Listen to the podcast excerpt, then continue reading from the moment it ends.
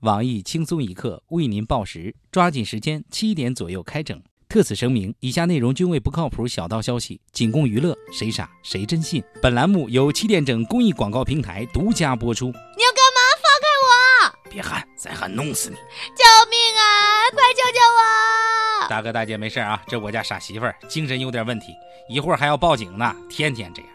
哎，你看你看，我说啥？报警了吧？他下一步还要砸东西呢，大家小心点啊！看看看见没？砸了吧？在家也这样，真没辙。大家小心啊！他下一步可能要抢你们的包，抢你们的手机了，弄坏了我可赔不起。看见没，大姐？我晚说一句，你那手机现在稀碎了。媳妇儿别闹了，再回家。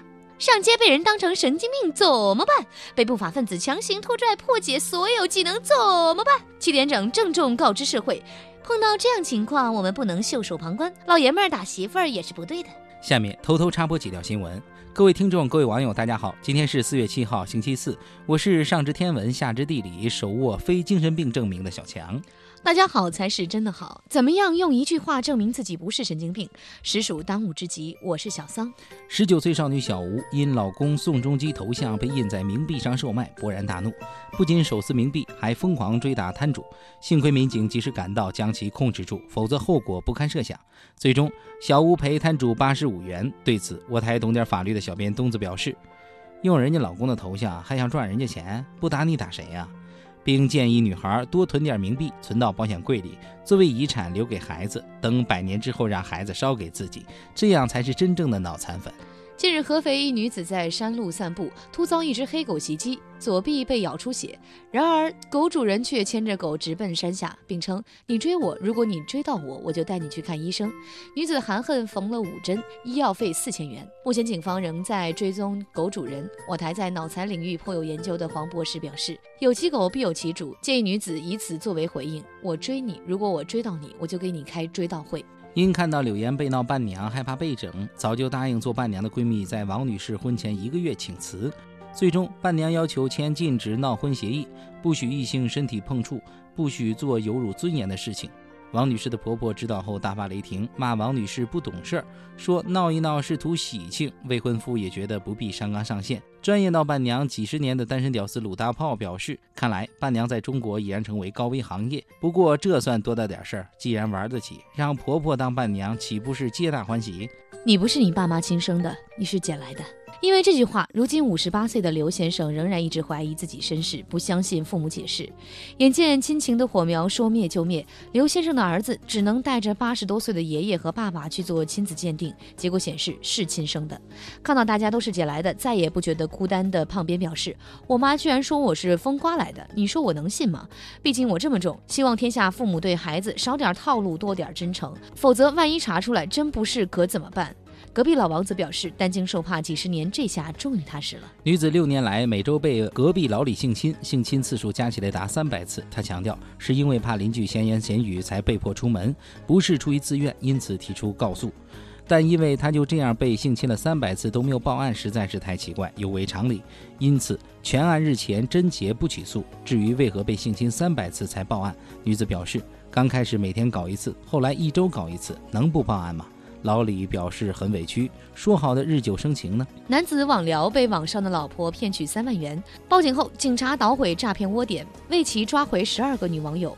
对此，单身屌丝鲁大炮羡慕道：“三万元领回十二个老婆，这买卖不亏。现在就想知道男子上的哪个网站。”我台小编大包子则含恨表示：“我喊了王思聪两年多的老公了，一分钱都没给过我，真是个情感骗子。”日本乒乓选手福原爱与台湾乒乓选手江宏杰恋爱中，目前两人恋情稳定，已互见家长，将于今年奥运会结束后完婚。看热闹不嫌事大的围观群众表示，东北话和台湾腔的世纪大战开战了，现在看谁能把谁的口音带跑偏了。我赌五毛东北话胜。父亲为激励高二儿子报考参加高考，把考丢了二十八年的高中课本重新拾起来。凌晨两三点还起来看书，儿子表示压力很大，万一我爹考上，自己没考上，可怎么办？七十岁老奶奶错把游戏雕像当关公，在门口，在网吧门口很虔诚地对着雕像跪拜。据悉，当晚老奶奶在排位赛中获得十连胜的成绩。听闻此事，无数游戏菜鸟纷纷效仿。下面请听详细新闻。近日，十九岁的少女小吴在海边遛弯时，看到一男子摆摊卖冥币，而冥币上竟然印着她的老公宋仲基的头像。头像是宋仲基在电视剧《太阳的后裔》中的经典造型，很帅气，却被印在冥币上，还标着五万元。小吴称，他非常喜欢宋仲基，当时就火了，加上自己属于女汉子的脾气，抓起冥币一阵狂撕。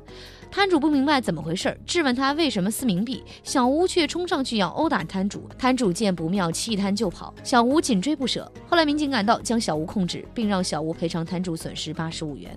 我台落魄富二代李天二表示，五千元一张才赔八十五，这后台逼我都硬。对于把活人印在冥币上，李天二表示，把人印在冥币上总归是不对的，可以印在厕纸上啊。骨灰粉秋子则表示，打小贩有屁用，真爱粉就应该下去跟用的人打。况且小宋已经成了三界偶像，跟玉皇大帝放在一起，你有什么不满的？就许湖人追星换老公，地下也有追星的呀。刚刚与宋仲基领完假证的小编包子表示，这部剧这么火，是时候烧一个视频网站会员，让更多的地下人看《太阳的后裔》了。不过，即便再多的人喜欢宋仲基也没有用，毕竟我已经怀了他的孩子。假作真时真亦假，父亲开玩笑，儿子是捡来的，儿子信以为真，开启寻亲之旅，竟然真的找到亲生父亲。你不是亲生的。十一二岁时，父亲无意说的话，五十八岁的耿先生至今耿耿于怀。不管父母如何解释，他都认为自己不是亲生的。看着母亲躲避的眼神，他更坚定这一想法。于是，即将花甲的他毅然决然走上寻亲之路。无巧不成书，在一次车祸意外中，他找到了失散多年的亲生父亲。因为两个人的血竟然奇迹般的融合在一起，而那个人他并不陌生，正是隔壁王叔叔。对此，被戴绿帽几十年的老父亲在加护病房表示，关心一下儿子是不是亲生的。远比是不是爹妈的亲儿子更重要。如果能重来一次，还是会说充话费送的稳妥点儿。今天的新闻七点整就整到这里，轻松一刻主编曲艺写本期小编播霸小妹秋子将在跟帖评论中跟大家继续深入浅出的交流。明天同一时间我们再整。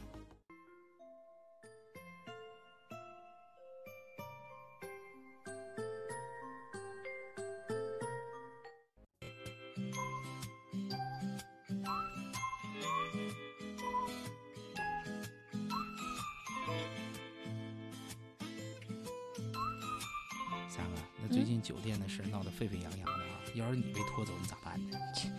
瞅准身边的大妈的手机，摔呗！那要坏人说你是神经病呢？你以为在大妈面前神经病很好使啊？那还不摔一赔十啊？不赔，分分钟让你知道广场舞姐妹团的厉害！真是的。